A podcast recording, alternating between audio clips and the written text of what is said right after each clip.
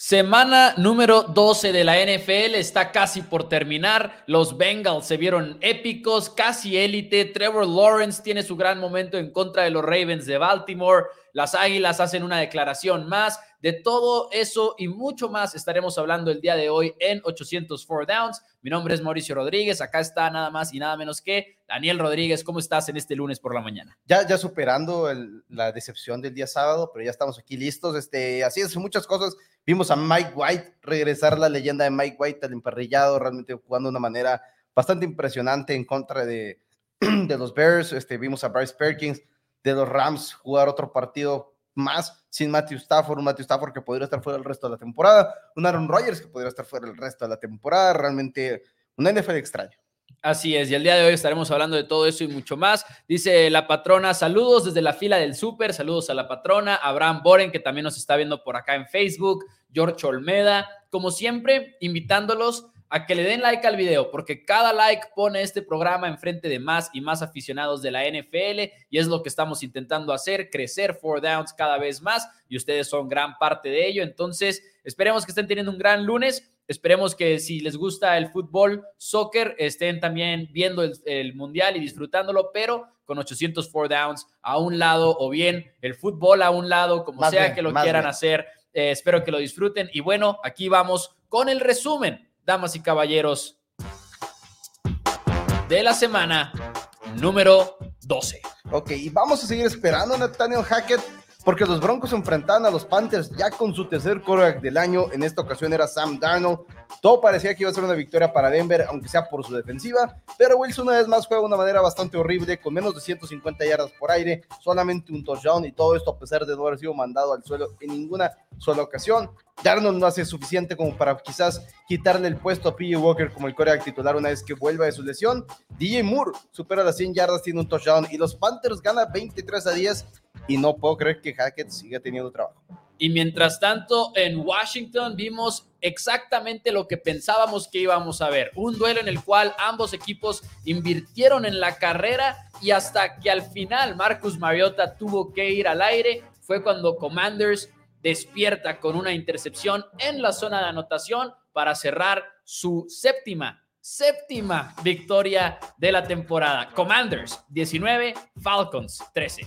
Y tú a Bailoa y los Dolphins siguen haciendo las suyas porque tú lanza para 300 yardas.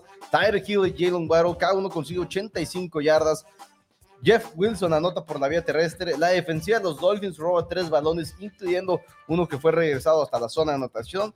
Y los Texans, su receta de mandar a Kyle Allen por encima de Davis Mills en la posición del coreback, no prueba muchos cambios, ya que en la primera mitad Dolphins se pone arriba 30-0 y juega una segunda mitad a media velocidad. Texas anota 15 puntos para terminar perdiendo el partido 30 a 15. Por un par de segundos en Tennessee, Derrick Henry le recordó a los Bengals por qué lo apodan el rey. Cuando después de atrapar un pase de pase pantalla, se lo lleva el balón 69 yardas, casi hasta la zona de anotación.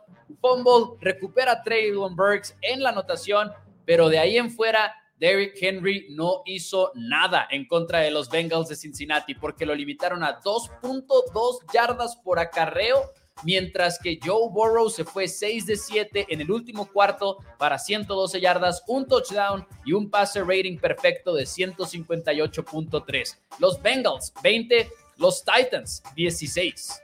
Y la leyenda de Mike White está de regreso en un duelo que está programado para ser entre Zach Wilson y Justin Fields, el segundo y cuarto quarterback del draft del año pasado respectivamente. Termina siendo Trevor Seaman, y eso que casi no fue Trevor Seaman, fue Nathan Peterman en contra de Mike White.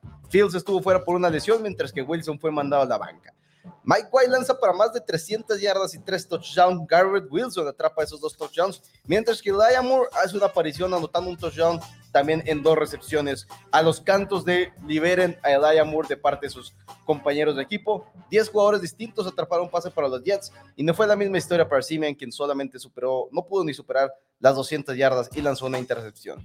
Jets gana 31-10 a Chicago. Y a pesar de que los Browns empezaron con el pie izquierdo y cometieron muchos errores en este partido, terminan llevándose la victoria en la manera más Browns posible. Nick Shop con más de 100 yardas, Miles Garrett con un sack y medio, un sack y medio de tres totales que tuvo Tom Brady en este partido y Jacoby Brissett despidiéndose al menos con una ovación en el equipo de Cleveland. Se va 23-17 los Bucaneros. Y un partido que inicia de manera floja, pero qué final nos regalaron los Jaguars y los Ravens. Después de abrir con cuatro goles de campo consecutivos, Baltimore tomaba una ventaja de 12 a 10 al último cuarto del partido, donde Gus Edwards encuentra la zona de anotación para poner arriba 19 a 10 a los Ravens.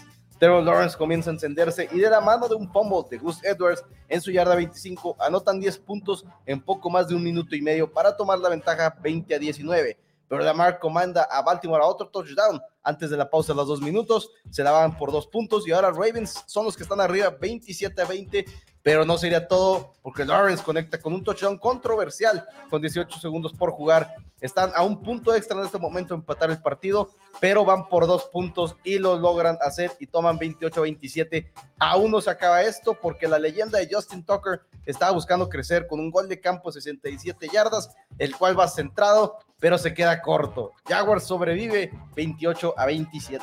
Y mientras tanto, en Arizona, Justin Herbert, quien perdió la semana pasada en los últimos dos minutos, consigue su revancha en la misma situación, porque lideró a los Chargers a una serie de siete jugadas, un poco más de un minuto que duró esta serie, anota el touchdown con Austin Eckler y después viene el momento clave. Brandon Staley con todo y las críticas de que lo van a despedir, etcétera, se apega a lo que realmente cree, se la juega por dos en vez de buscar el overtime y los Chargers conectan en la zona de anotación. Chargers 25, Cardinals 24.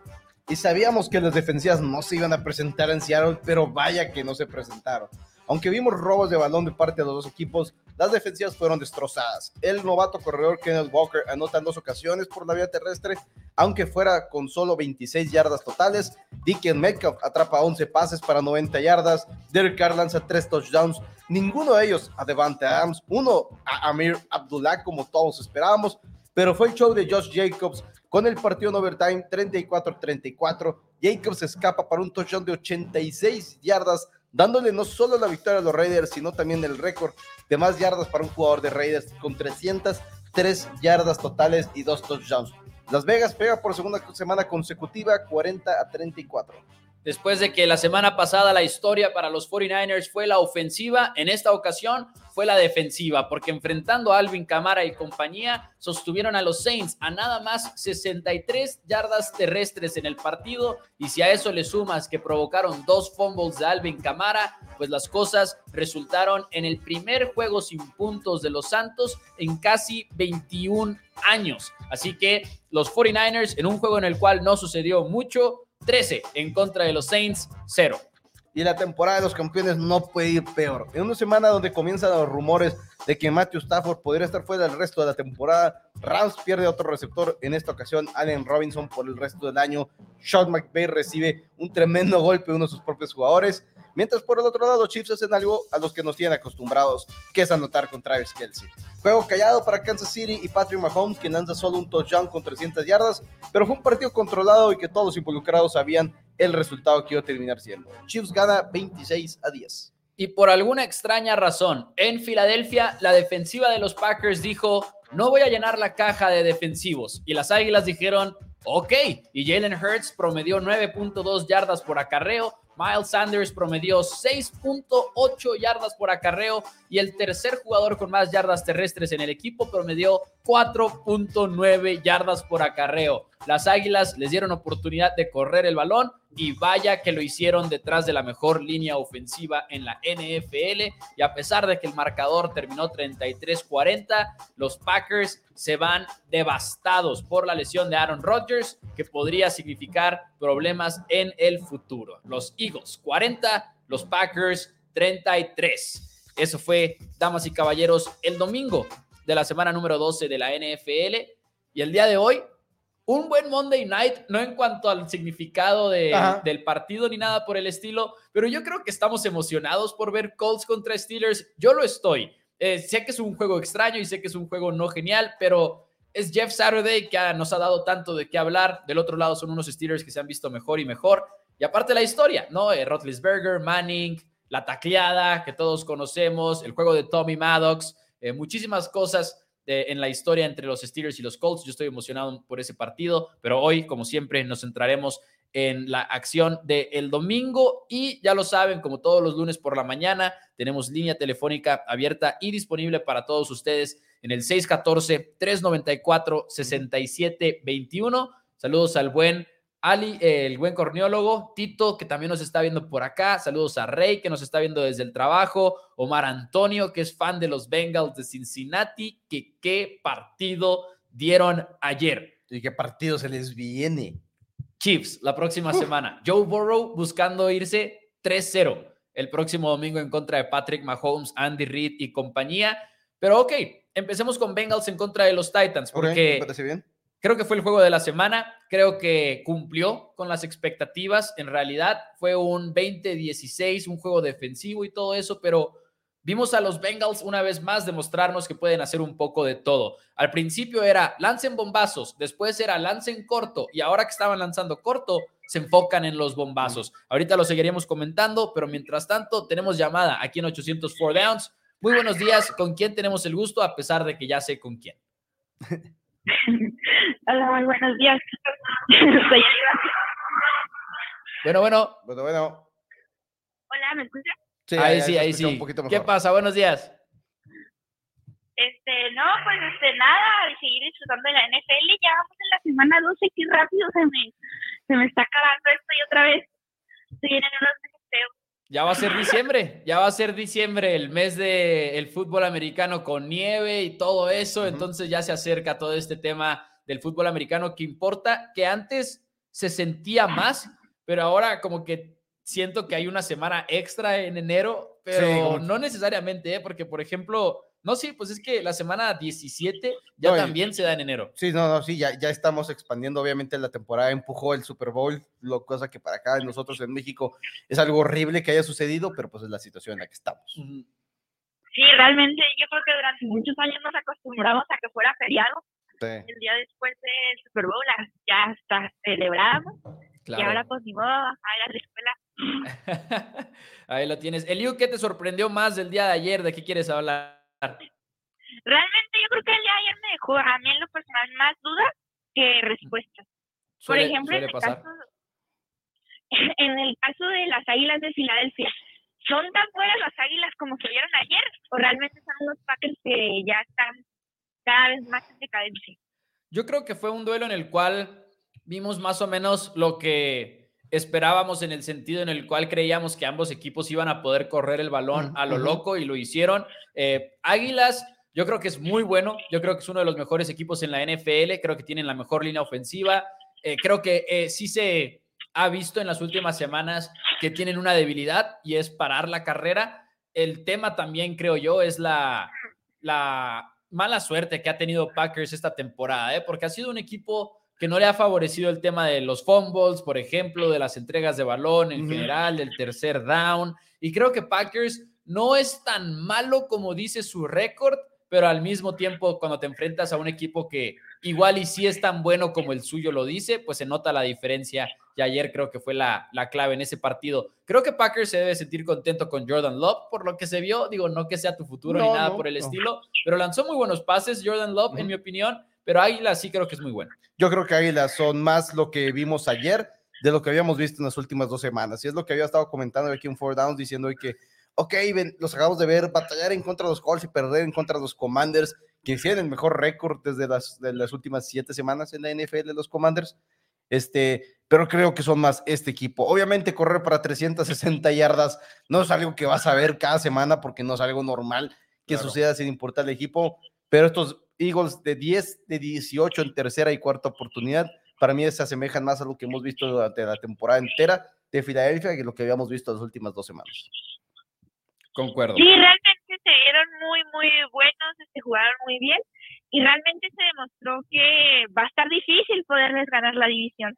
Realmente ya estamos todos los vaqueros viendo todos los partidos de los Águilas a ver si ya caen y realmente yo pensé que ayer era el día, pero pues me equivoqué. Y luego lo que pasa aparte con ese tema, creo yo, es que, sí, una cosa es que si Águilas pierde un juego, te pones a un partido y tienes uno pendiente en contra de ellos, pero también que Cowboy se vaya invicto por lo que resta de la temporada, es una exigencia fuerte, ¿no? O sea, no es fácil. No importa qué equipo seas y no importa contra quiénes vayas en tu calendario, es difícil cerrar la temporada con pura victoria en enero, en diciembre y en enero.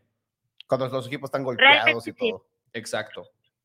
Y realmente también estaba preguntando qué onda con los Baltimore Ravens. ¿Qué es lo que está pasando ahí? No sé si tengan ah. una respuesta para la pérdida de Rashad Bateman.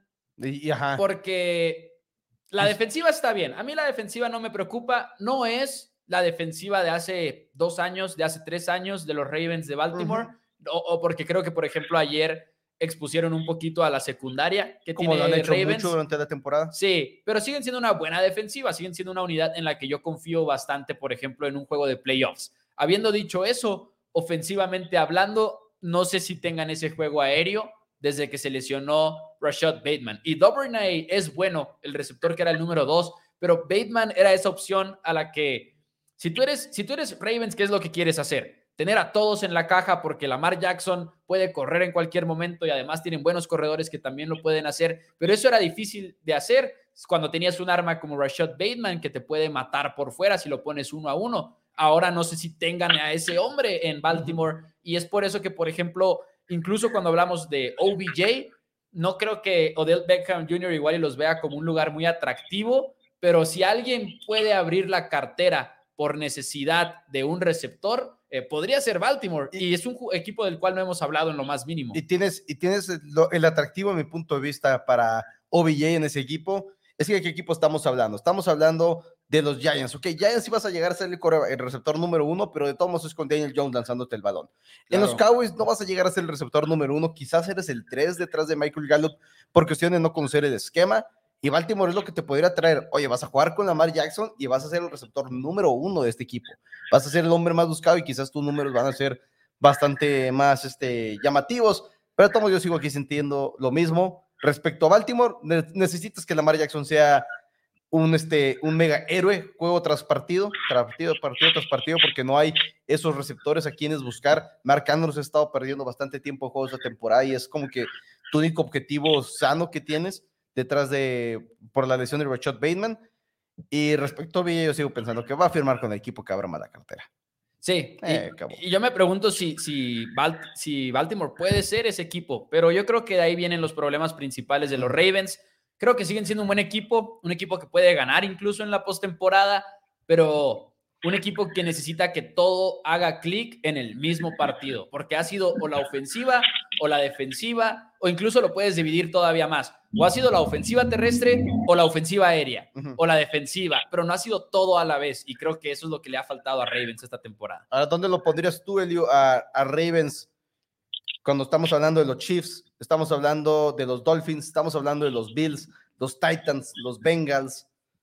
¿Es acaso Realmente yo creo que yo creo que sí iría abajo. De hecho, yo ahorita estoy más si se logren llevar la división. Los Bengals están jugando muy bien. Ahí les habla el productor. Sí, ahí nos habla el productor. los Bengals están jugando ya muy bien, ya se dieron un poquito mejor y yo creo que van a seguir yendo para arriba mientras que los Ravens tienen que ajustar todos los problemas para poder ir mejor. Sí, estoy de acuerdo, estoy de acuerdo. Muchas gracias, Elio. ¿Algo que quieras agregar? No, pues nada más este, que nos sigan en NFL Bros. Tenemos ahí nuevo video de los MVP Awards la temporada. Eso es todo. Y que tengan un buen día y go Cowboys. Eso es todo. Saludos al tremendísimo Elio que siempre llama aquí al programa de 804 Downs. Y sí, por ejemplo, ahorita que hablaban de Bengals, ¿no? Al final. Eh, para volverlo a conectar con lo que platicábamos al inicio. Bengals. Fue poética su victoria, en mi opinión, en contra de Titanes, porque es el juego en el cual capturaron a Joe Burrow nueve veces en los playoffs y ahora tuvo la bolsa de protección más limpia que ha tenido en toda la temporada. Joe Burrow estaba sentado cómodamente lanzando pases, eh, no se vio súper limpia la ofensiva al inicio, pero T. Higgins respondió, apenas va a regresar Jamar Chase el próximo domingo en contra de los Chiefs de Kansas City, pero más que nada, la defensiva se nos olvida y, creo que desde la temporada pasada esto sucedió por, por el hecho de que Joe Burrow es toda una personalidad y todo, que los Bengals llegaron al Super Bowl en gran parte por la defensiva que tienen. Y ahora incluso sin Chidobe Awuzie en sus filas, DJ Reader es una bestia en el interior de esa línea defensiva. Eh, Trey Hendrickson es uno de los mejores defensivos en la posición de ala defensiva, como ya lo sabemos. Sam Hubbard podría ser uno de los defensivos más subestimados en toda la NFL en la misma posición. Los linebackers ayer volaban y destrozaban a Derrick Henry jugada tras jugada. Eh, Bengals podría ser uno de los equipos más balanceados y más completos en la NFL después de lo que hemos visto últimamente. Y especialmente cuando se recuperan a todos sus lesionados. Este, Joe Mixon y Jamar Chase, que van a volver, porque Mixon está ahorita en protocolo de conmoción, pero va a volver. Pero va a ser un excelente equipo. Y hablábamos aquí como realmente Cincinnati tenía una, un camino complicado para ser campeón divisional, porque el calendario que le queda no es nada sencillo pero la derrota en contra de los Jaguars ayer de Baltimore creo que es una derrota que no teníamos presupuestada prácticamente nadie. Todos esperábamos que Baltimore en este momento siguiera arriba en la división por un partido y no es la situación. La situación ahorita es que tenemos todavía al equipo de Baltimore empatado en la división contra los Bengals. Entonces Cincinnati tiene un poquito más de margen de error en este momento para cerrar la temporada, gracias a esta derrota que no teníamos presupuestada y las dudas que ya tenemos incluso en Baltimore. No sabemos si se va a ir incluso ya nomás con cuatro derrotas. Y ahorita hablaremos de ese partido, de hecho, pero primero tenemos llamada aquí en 804 Downs. Muy buenos días, ¿con quién tenemos el gusto? Hola, buenos días, con Luis Gomar. ¿Qué tal, Luis? ¿Qué tal? Muy buenos días, ¿cómo estamos? Bien, bien, bien, aquí superando todavía la derrota de México. Ah, sí dolió, eh, dolió la verdad. Todo se puede. Todo se puede, dice Dani. Sí, el miércoles dice Dani que nos vamos a ir a la glorieta, pase lo que pase. pase lo que pase. Así es, así es. ¿Qué onda, Luis? ¿Con qué te, ¿De qué quieres hablar el día de hoy? Me gustaría tener el seguro que tiene Nathaniel Hackett en mi trabajo. De verdad, qué desastre. Se culpa mucho a Russell Wilson, pero Nathaniel Hackett, qué basura de head coach. No, no, simplemente no, no está dando una de equipo los Broncos y no hay, no hay excusa para lo que estamos viendo en Denver en este momento. Realmente es algo que está para llorar y un equipo que ya trajiste a Nathaniel Hackett como mente ofensiva y luego ya le diste el mandar jugadas a Clint Cubia, que el coach de corebacks, y no ha funcionado tampoco ahí. Es como que. También habías traído al estratega del reloj cuando Nathaniel Hackett dijo, o sea, Nathaniel Hackett dijo, no puedo con el reloj, traigo un estratega. Y luego, al final de cuentas, bueno, ok, ya no voy a mandar las jugadas, como lo dice Dani, y nada está dando resultado. Y el problema es que tuvo que haber dado resultado contra Panteras. No hay un pretexto para, para haber perdido en contra de Carolina cuando Carolina es uno de los peores equipos en toda la NFL. No sé qué onda con Nathaniel Hackett. Yo creo que sí deberíamos de ver su despido. Si de plano no quieres hacerlo antes de que acabe la temporada, supongo que ok, pero no hay un escenario en el cual vuelva en 2023. Es como cuando Freddy Kitchens, que decíamos, es que le tienes que dar tiempo, pero Freddy Kitchens fue lo suficientemente malo como para ser despedido en su primer año. Lo mismo debería aplicar para Nathaniel Hackett, creo yo. Ya hemos hablado de cómo podrían ir por Sean Payton, los Chargers, uno de esos equipos. Los Broncos igual es una de las maneras en las que dices, tengo que rescatar eh, la inversión que hice 245 millones de dólares en Russell Wilson y el mejor candidato disponible es Sean Payton. Sí. Me dolería no ver a Sean Payton en Dallas, pero pues sí. para cómo van los Cowboys, no, es difícil. Se ve difícil. Eh, tendría que ser un muy mal juego. Ajá, tendría que ser un asme reír el partido de los Cowboys en playoffs. Y en la primera ronda. Y en la primera ronda, claro. Así como que para que digas, ¿sabes qué? No, no, no podemos quedarnos con Mike, con Mike McCarthy. Ahora, sí hay un argumento muy fuerte en contra de despedir a tu coach después del primer año, porque ¿Cuántos coaches no han fracasado en su primera experiencia y luego al segundo año le dan la vuelta a todo? Pero, pero ¿qué te ha mostrado Hackett en lo que puedas confiar? Ahora, dicen los comentarios Rey García, dice un asco también el desempeño de Wilson. Y sí, ha sido muy decepcionante individualmente, Russell, a diferencia de los Packers, que ves a Aaron Rodgers y dices, Rodgers está bien. Los Bucks, que ves a Tom Brady y dices, Brady va bien. Pero con, con los Broncos, si ves a Russell y dices, ¿a qué le estás tirando ahorita con Wilson? Porque se ve muy, muy mal y como hemos comentado aquí en el programa antes, no te vas a deshacer de Russell Wilson porque financieramente ni siquiera puedes deshacerte de Russell Wilson. Entonces, ¿qué procede con Hack? La, ventaja de tener a Russell Wilson es que te da mucho de qué hablar con sus incómodas situaciones. ¿Viste, ¿Viste el momento de ayer con el defensivo que le grita? Sí, sí, sí. ¿Irá a explotar eso ya o qué? Igual ya está explotando y es lo que nos, nos comentaban los fanáticos de los Seahawks, que Russell Wilson no lo querían los compañeros de equipo y Y a diferencia de los Seahawks, igual y todavía había ciertos jugadores que decían, bueno, pero con Russell ganamos un Super Bowl. Y en Broncos, pues ya no están esos compañeros. En Broncos estás con puro jugador nuevo que literalmente no te debe nada. Así es. Y, no sé qué piensen ustedes, pero otro head coach que lo está salvando, Josh Jacobs. Ay, los Raiders, de verdad, me incomodan mucho. Cómo juegan, todo, todo con los Raiders me incomoda, sobre todo por lo que pagaron. Sí, y habíamos comentado la semana pasada que como tanto aquí como en NFL Time que simplemente no puedes correr a Josh McDaniels porque económicamente el equipo de Las Vegas Raiders no puede contratar otro head coach. Literalmente están sin dinero, entonces va a estar complicado ver el movimiento, pero por lo menos la ofensiva de Raiders está viendo mejor las, las últimas semanas. Están respondiendo un poquito más y al mismo tiempo es como que ok, no han tenido a Darren Waller y a Hunter Renfro y a Devante Adams juntos en el, en el emparrillado más que durante un partido y eso fue la mitad del partido. Y era la, era la historia alrededor de estos Raiders. Era ese tripleta de jugadores y con un Josh Jacobs como tu corredor, como esa cuarta opción. Y era como que, ok, la línea ofensiva no nos va a importar porque uno de estos tres hombres va a estar desmarcado temprano en la jugada. Y no los hemos podido ver jugar juntos. Es cierto, igual y McDaniels tiene un poquito más beneficio de la duda en ese sentido. Pero Luis, ¿algo que quieras agregar el día de hoy? Pues nada más me gustaría preguntarles, ¿va a haber algún segundo equipo en la división de Kansas que se cole a los playoffs o solo Kansas?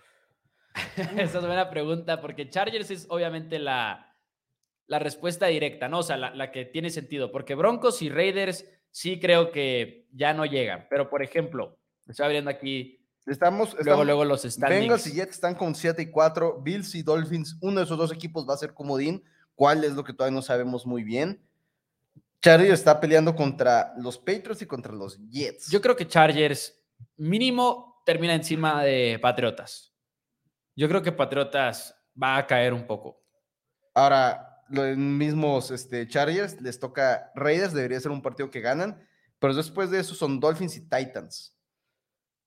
Ouch. Y, después es Colts, Rams y Broncos. Entonces no lo tienen el más difícil, pero tampoco creo que sea tan sencillo. Hay unos que podemos como que asegurar, ¿no? O sea, Kansas, Miami, Tennessee, Baltimore, Buffalo y Bengals, creo yo, los primeros seis son los que van a pasar. E, ellos, esos seis equipos van a estar en los playoffs. Y como dices tú, es Jets, Patriots, Chargers y, ya, El calendario de Patriots es. O sea, ¿quién de esos tres queda fuera? Bengals, Dolphins, Bills y hay un juego en Raiders. Ese está difícil, está, muy difícil. Hijo de, está asesino. o sea, Jets, Patriotas, Chargers, ¿quién de esos tres queda fuera? Yo digo que Patriots. Viendo el calendario, yo digo, que, Patriots, también. Sí.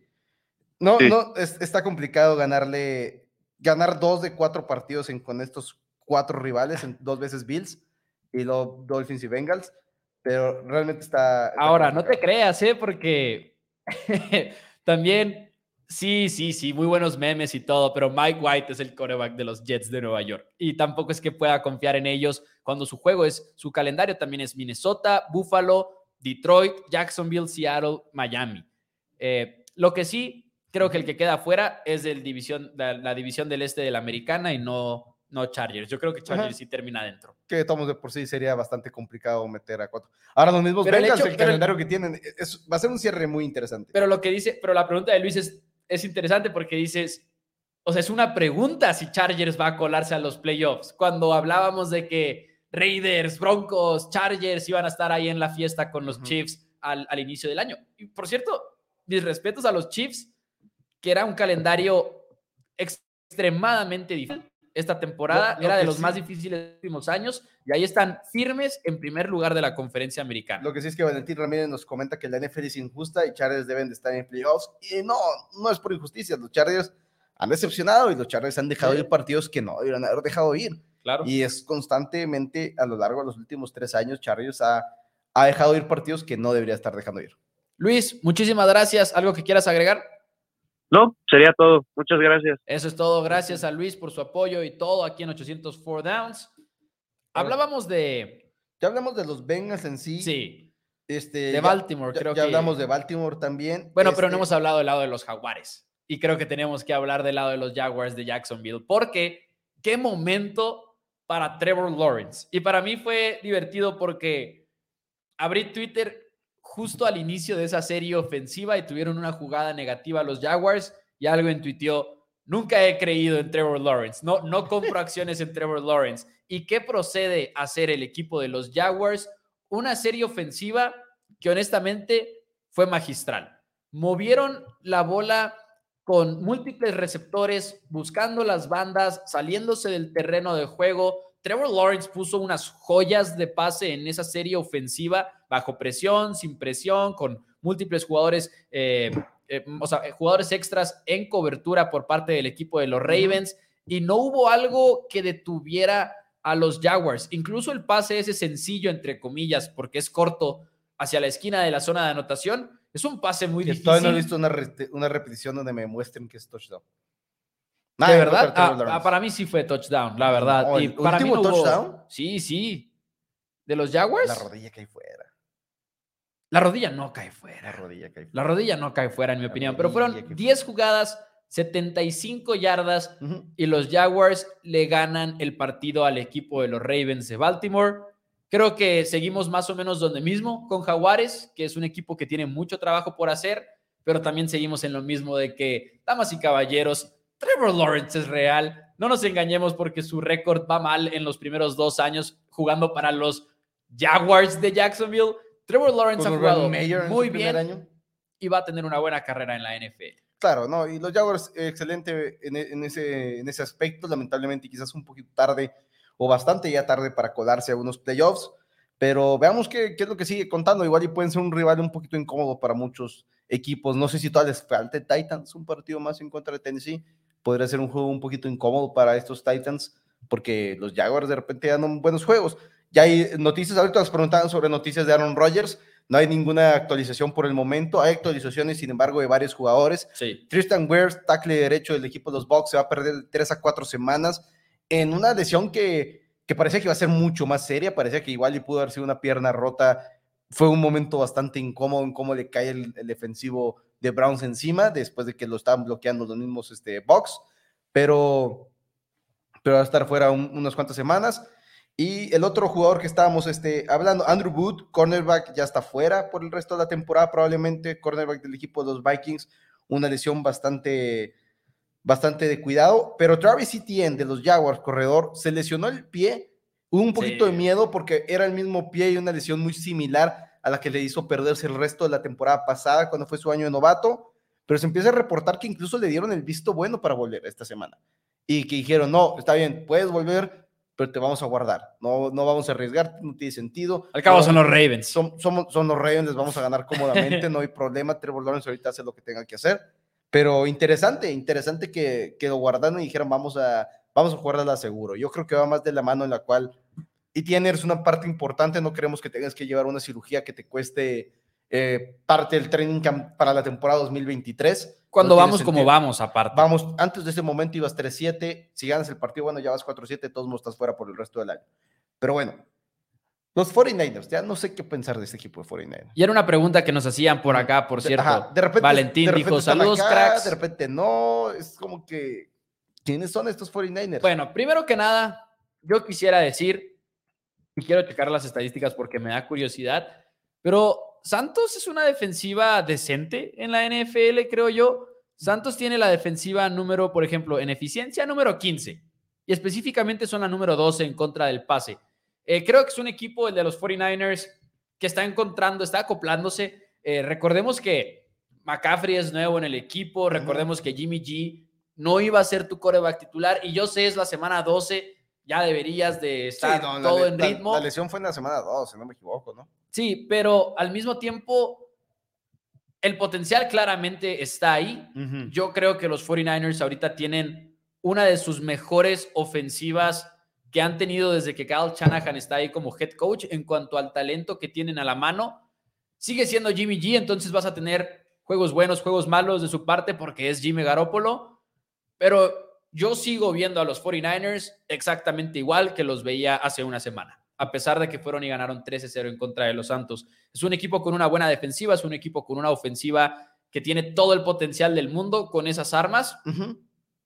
Y yo sigo confiando exactamente igual en los 49ers que hace una semana. Para mí es un equipo top 3 en la conferencia nacional. con Águilas y con Cowboys en la mezcla también. Y es que sí, y sigo pensando lo mismo, podría, podría decirlo, pero al mismo tiempo, el problema es que se siguen así de volátiles, porque sí entiendo que los Santos no tendrán una mala defensiva, serán un mal equipo, pero la defensiva no es mala. Ajá. Pero al mismo tiempo es como que no importa, tampoco son la mejor defensiva de la NFL. Tampoco anotar 13 puntos en tu casa es algo, es algo respetable. Entonces siento que igual y si no es por ese fumble, de Alvin Camara en la yarda número uno, estamos hablando de un juego que quizás se les fue a los 49ers de las manos, igual y terminas perdiendo el partido.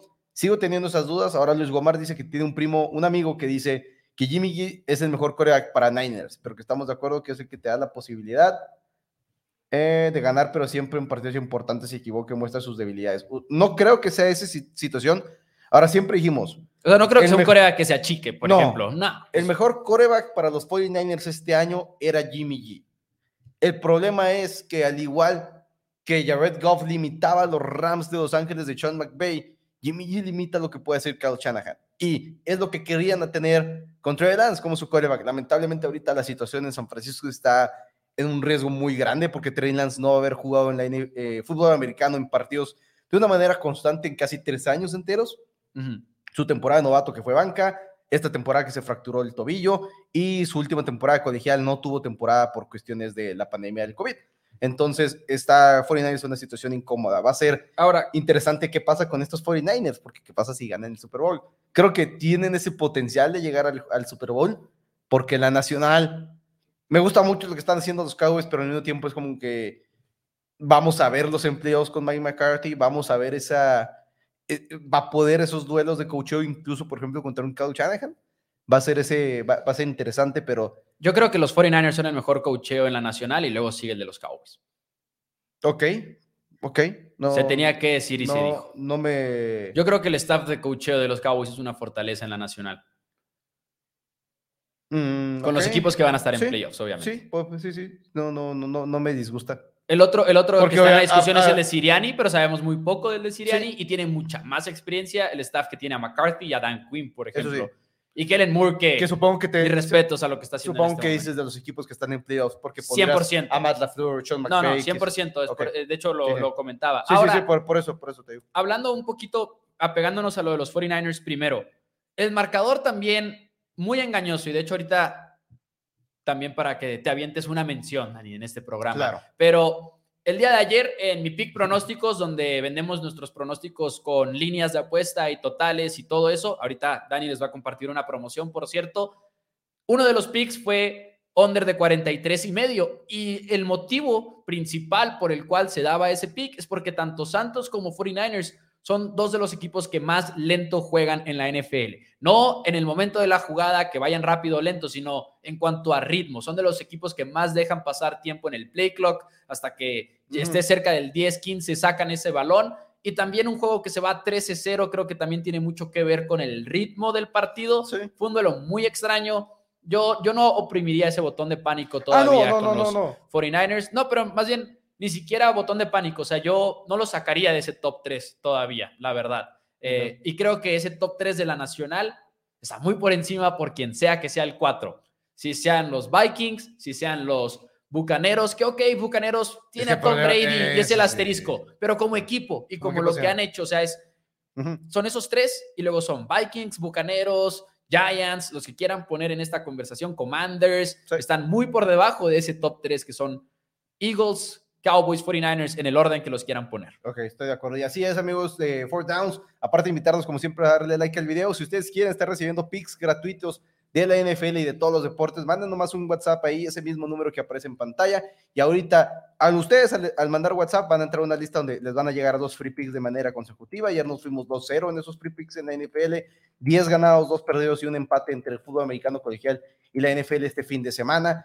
Y tenemos una promoción ahorita por el resto del año, este, la suscripción All Access para todos los picks, incluyendo los picks de, del Mundial de Qatar 2022, que obviamente pues, no será este deporte, pero es los picks que van a tener ahí. Está todo por solamente. Y que hay otros analistas, no crean no, que, sí, hay lo hacemos todo. nosotros no somos los que nos tocamos el fútbol, que no, no nos metemos ahí tampoco lo que es hockey, NBA, todo eso lo cubren otros jugadores. Así que mi pick pronósticos All Access, mil pesos por todo lo que resta del año 2022, incluyendo cuatro semanas de NFL y prácticamente toda la tazoniza. Ahí lo tienen, ahí lo tienen, para que estén al pendiente de eso. Dice por acá Alex Vadillo, dice, ¿qué porcentaje de los vaqueros que estén en los playoffs? Uh, arriba del 90%, diría yo.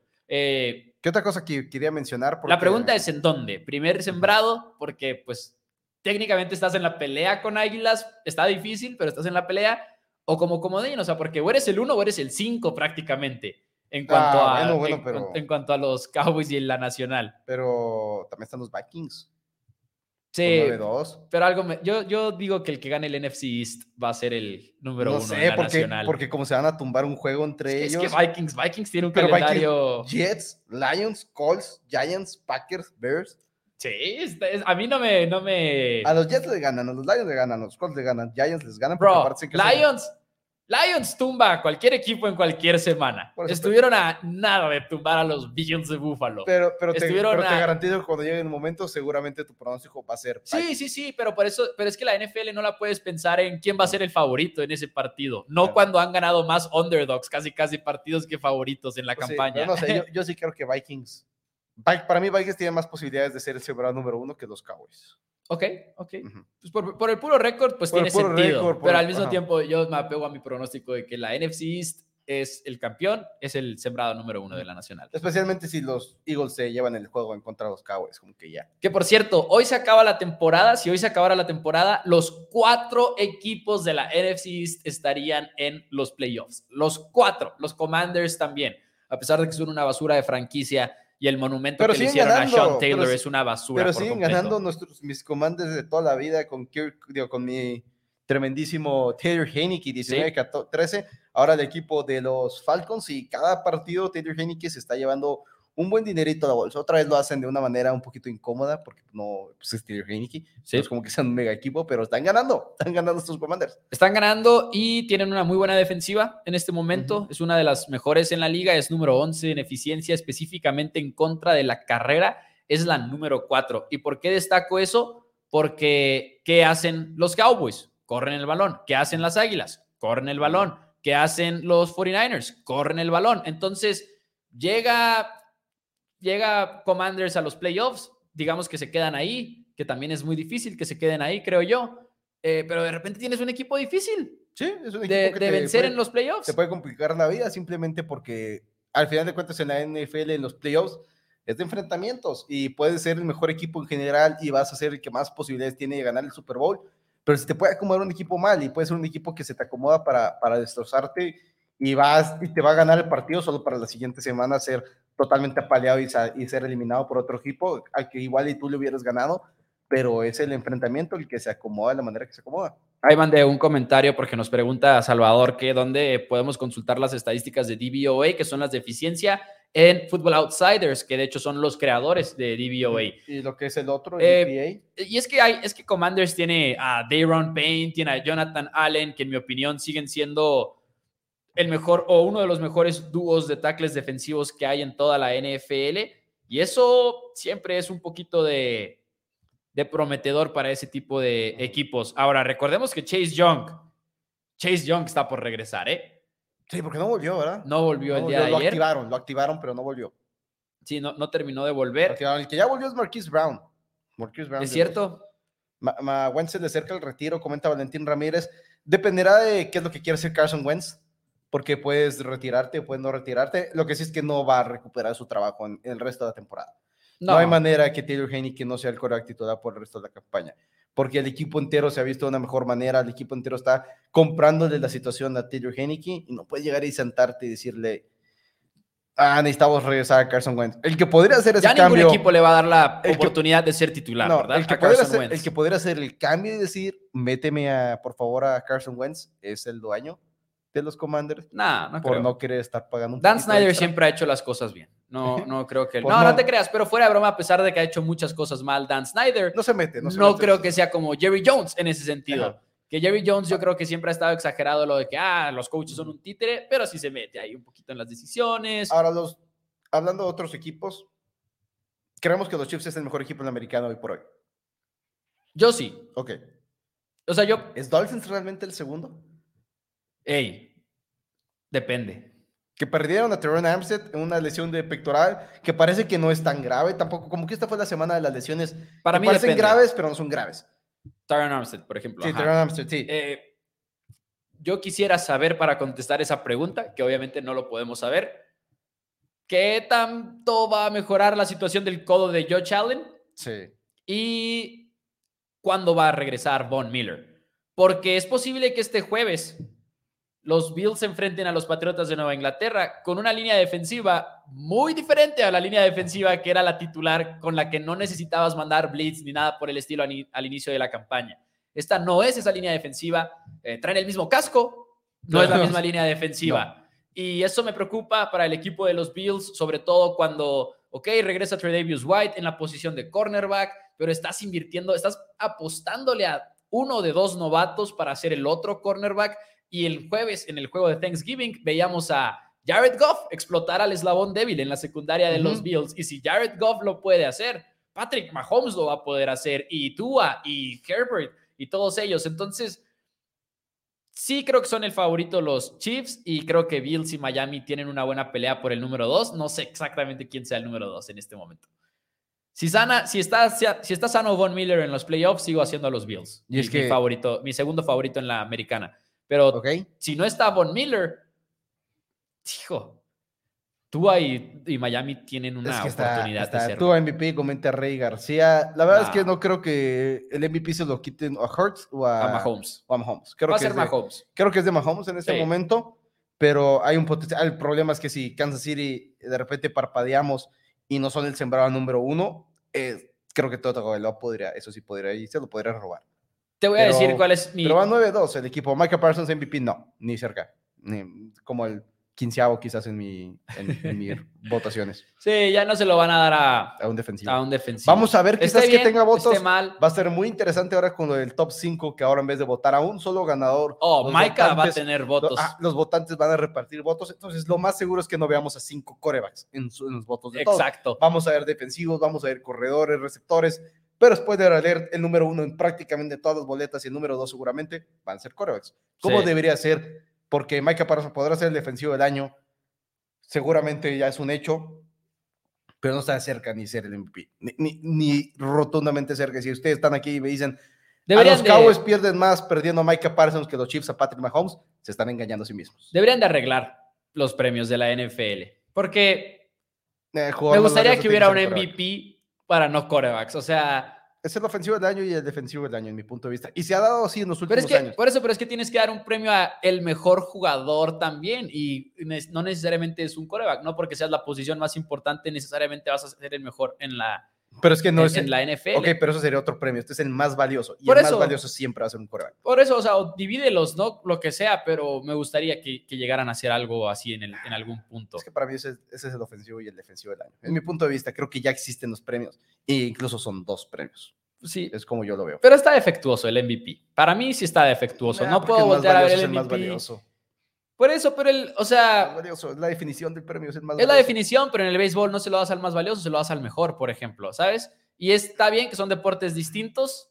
No, sí, estoy muy en desacuerdo ahí. Pues luego un debate para otro día, quizá. Defensivo del año, dice Rey García. En cuanto a Maika, uh, yo creo que ahí el tema es: ¿lo va a ganar un anime o, va a haber alguien más que reciba votos, no? El año pasado, comenta Rey García, era, pero sí fue Cope el ofensivo del año, ¿no? El ofensivo del año sí fue Cooper Cup. No era el MVP.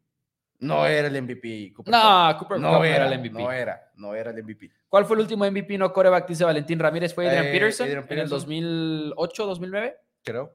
Sí, si no, si no me equivoco. Por allá haber sido. No, 2012, 2012. Y luego creo que JJ Watt ese mismo año iba a ser de los que recibió votos. Que tenía cinco touchdowns, cinco touchdowns ofensivos. JJ Watt, pero aún así, o sea. Adrian Pearson, 2012. Está muy padre. Pero, las tablas de multiplicar, diría mi mamá. Pero, este. pero las tablas de multiplicar. Dice Hugo Rocha, ¿qué pasó con OBJ en ese avión? No sabemos, probablemente nada. no sé por qué.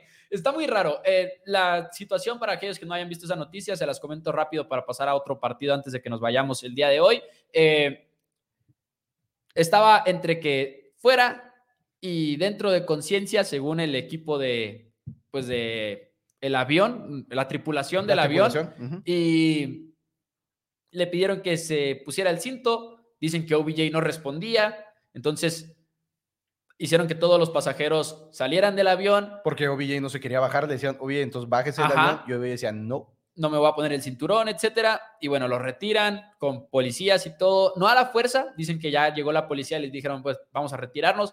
Y OBJ no puso resistencia ni nada, nada más se fue.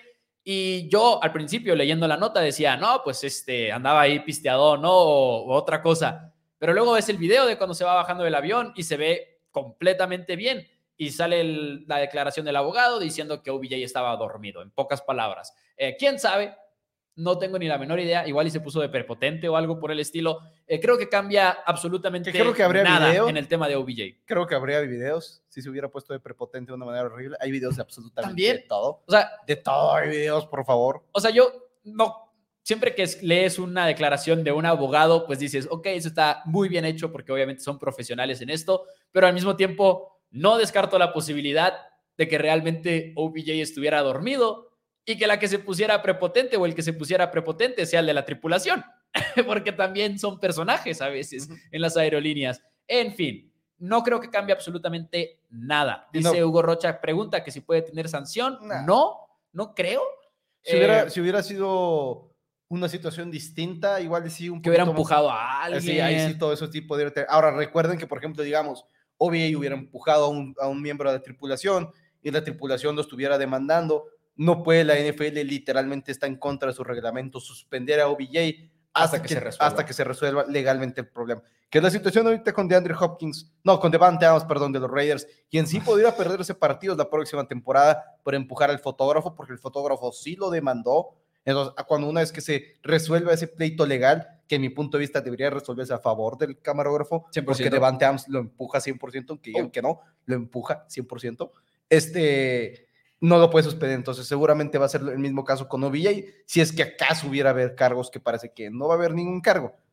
Ahí lo tienen. ¿Otro juego, Dani, del que querramos hablar? Eh, pues realmente Charles, pues no hemos hablado mucho. Unos Charles que ahora sí que jugaron un poquito más completos. Un Keenan Allen que está un poquito más de regreso, pero este, problemas este, de, como aquí técnicos. Pero Austin Eckler fue un juego raro en el cual los Chargers no corrieron el balón en lo absoluto. Solamente tuvieron Cinco carreras para Austin Eckler para 20 yardas, dos para Kelly, uno para, dos para Spiller también. Y Austin Herbert se escapó en cuatro ocasiones, pero vaya que estuvo lanzando bien el balón. Austin Eckler con sus 11 recepciones, Carter, Palmer, siguen siendo jugadores que están cumpliéndole a este equipo de Chargers en lo que Mike Williams regresa de una este, lesión, una vez más del tobillo, mismo tobillo que le costó múltiples semanas, volvió la semana pasada y se lesionó. Y calladamente los Chargers si se logran colar, podrían ser un rival un poquito incómodo. Seguimos muchos dudando de, de Staley, de probablemente que sea fuera el próximo año para este jugador. ¿Tú, este coach, tú dices que no.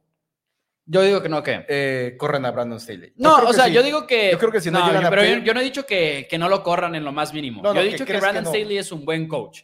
Y, y ah. Brandon Staley si no tienes a alguien muy específico en mente que lo pueda reemplazar específicamente una mente ofensiva, para mí sería un error deshacerte de, Brandon Staley. Es un muy buen coach defensivo. ¿Cuál es el último jugador de los Cowboys que fue sancionado? Yo creo Monte Casey. No, Monte Casey no lo suspendieron hasta que llegó a Steelers, pero lo suspendieron por algo cuando estaba en Cowboys. Esta temporada empezó tarde, pero no sé si eso cuente. Mm, pero, o sea, una suspensión que digas fue injusta. Y si que el Elliot probablemente 2017. Que se me hace que sí fue justo. A mí se me hace que no. A mí se me hace que actuó de una manera. A mí se me hace que había demasiada. La recomendación fue que no lo suspendieran, de hecho. ¿Mm? o sea, la, recomendación fue. El testigo no es creyente en lo más mínimo, había mensajes. En fin, no me voy a meter a esa discusión, Dani. Ya la discutí mucho en 2017. Ah, eh, no la quiero tener. Pero, Dani, un, un, fan de Patriotas no puede criticar a un fan de Cowboys que se sienta de esa manera. En fin, damas y caballeros, avancemos. Este, me encanta la decisión de jugártela por dos, por cierto, de Brandon Staley. Estás jugando a ganar, no estás jugando a empatar el partido o a forzar el overtime.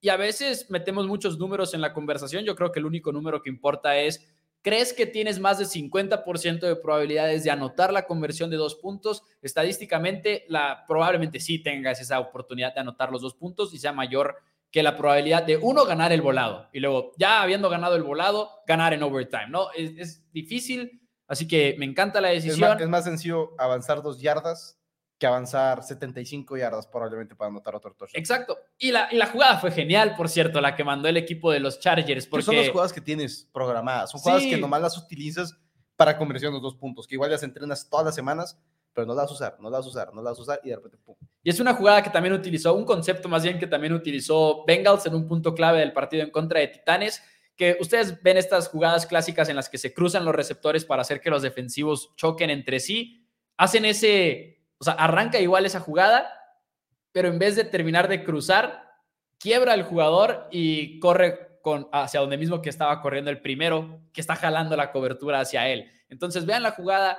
está completamente abierto Palmer y es, como dice Dani, una señal de que estás preparado. Si, si tú tienes esa mentalidad de que voy a ser agresivo y me la voy a jugar por dos en ese tipo de situaciones, quiere decir que también tienes un catálogo de jugadas especiales que vas a mandar en esa situación. Así que bien por los Chargers, bien por Brandon Staley. Jorge Leal dice bien por los Chargers, estoy de acuerdo. Eh, no va a escuchar a nadie, nadie va a escuchar a criticar a los analytics ahorita esta semana. Y hubo otro equipo que también tuvo una conversión de dos puntos clave. Los Jaguars. ¿Fueron los Jaguars? ah, pues sí es cierto, fueron los Jaguars, sí es cierto. También. Titanes creo que es mejor eh, equipo de lo que se ha visto, dice Hugo Rocha.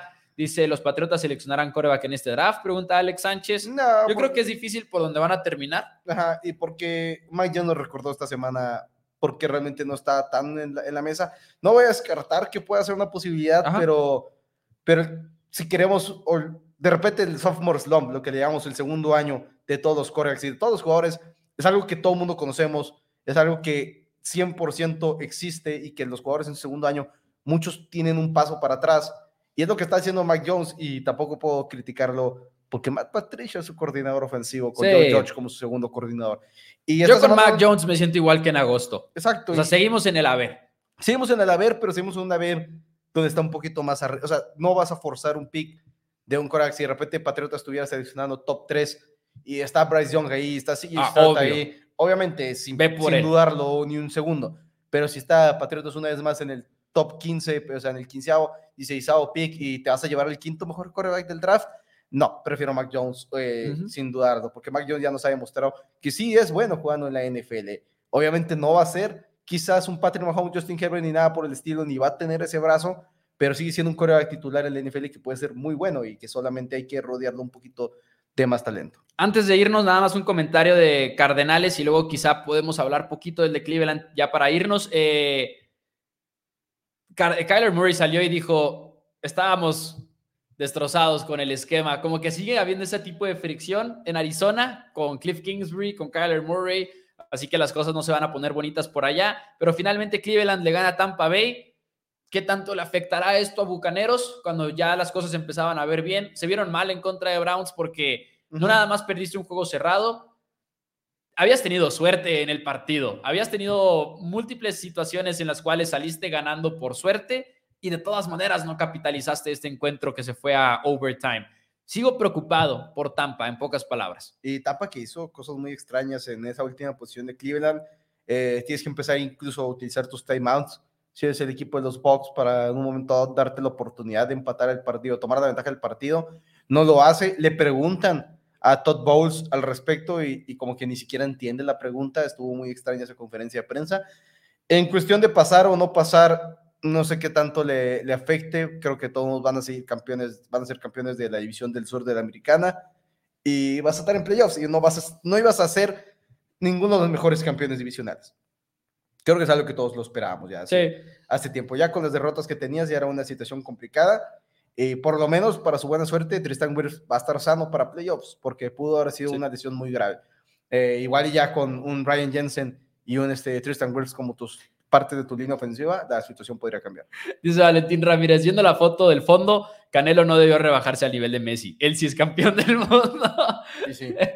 Eh, Me dio mucha risa todo en todo ese desorden, como había fanáticos del soccer y fanáticos de Messi diciendo que Messi es más grande que Canelo y así como que, pues no. Dice Jorge Leal, el novato de Packers que entró no se vio mal, que bueno, novato ya no es, pero sí el banca. Tercer año. Jordan Love se vio muy bien, creo yo que puso unos pases, eh, dos cosas, la precisión de los pases, pero al mismo tiempo salía con una velocidad el balón que decías, ok, ese es el mismo Jordan Love del que hablábamos cuando salió de, de Utah State y que lo veíamos como un coreback con mucho talento físico. Es posible que sea, siga siendo una buena opción para el futuro y que nada más como está bajo las cobijas, o, ahora sí que allá arriba en el ático guardado, no lo sepamos nada más, porque sí ha tenido malas actuaciones aquí y allá, pero no lo hemos visto. O sea, punto, no, lo hemos visto en realidad, porque está escondido.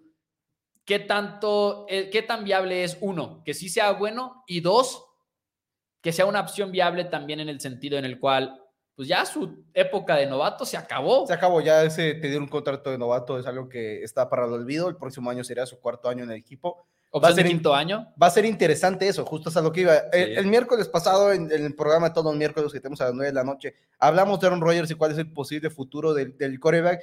Si no lo vieron, los invitamos que, que vean ese inicio del programa donde hablamos de un posible trade con Aaron Rodgers, con Derek Carr y demás.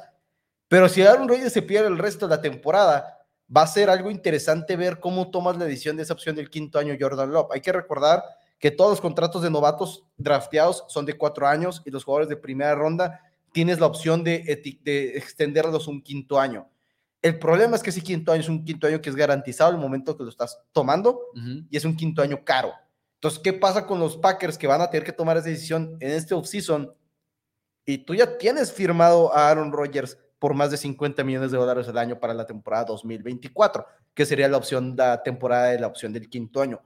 De repente vas a tener 80 millones de dólares en jugadores en coreback, incluyendo tu coreback banca. Es tomar la opción del quinto año la manera de decir que Aaron Rodgers se va después del 2023 o que cuál es el plan. Esto tomando total y absolutamente un escenario en donde Aaron Rodgers se pierde el resto del año y Jordan Love te juega bien para cerrar la temporada. Que Jordan Love te diga, ¿qué crees? Puedo ser tu coreback del futuro, aunque ya no con el contrato de novato, pero puede ser tu coreback del futuro. Pero que como dice Pancho Rodríguez, es posible que esté disponible para el próximo domingo. O sea, en pocas palabras, no tenemos ni la menor idea de qué va a pasar todavía con Aaron Rodgers. Ahí, está muy volátil todo. Al mismo tiempo, ¿qué tanto quieres arriesgar a Aaron Rodgers en este momento de la temporada? Cuando la temporada ya se acabó. Así es. O sea, si no estás cerca del 100%, si las costillas son un problema, no tienes que estar metiendo a Aaron Rodgers. Como que déjalo, déjalo ir. Ya nos vamos, Dani. Muchísimas gracias. ¿Algo que quieras agregar? No, muchísimas gracias. Nos vemos el próximo miércoles a las 9 pm, hora Ciudad de México. Iniciamos como que muy fuerte con la música. Y recuerden la promoción de mil pesos por el resto de la, del año 2022. Incluye cuatro semanas de NFL. Si ustedes están interesados en nuestros picks de apuestas deportivas, manden un WhatsApp al 614-394-6721. Ahí lo tienen. Gracias amigos, denle like al video, como siempre, pongan este programa enfrente de más y más aficionados de la NFL, lo apreciamos muchísimo. Nos vemos el miércoles y adiós, tengan un excelente lunes.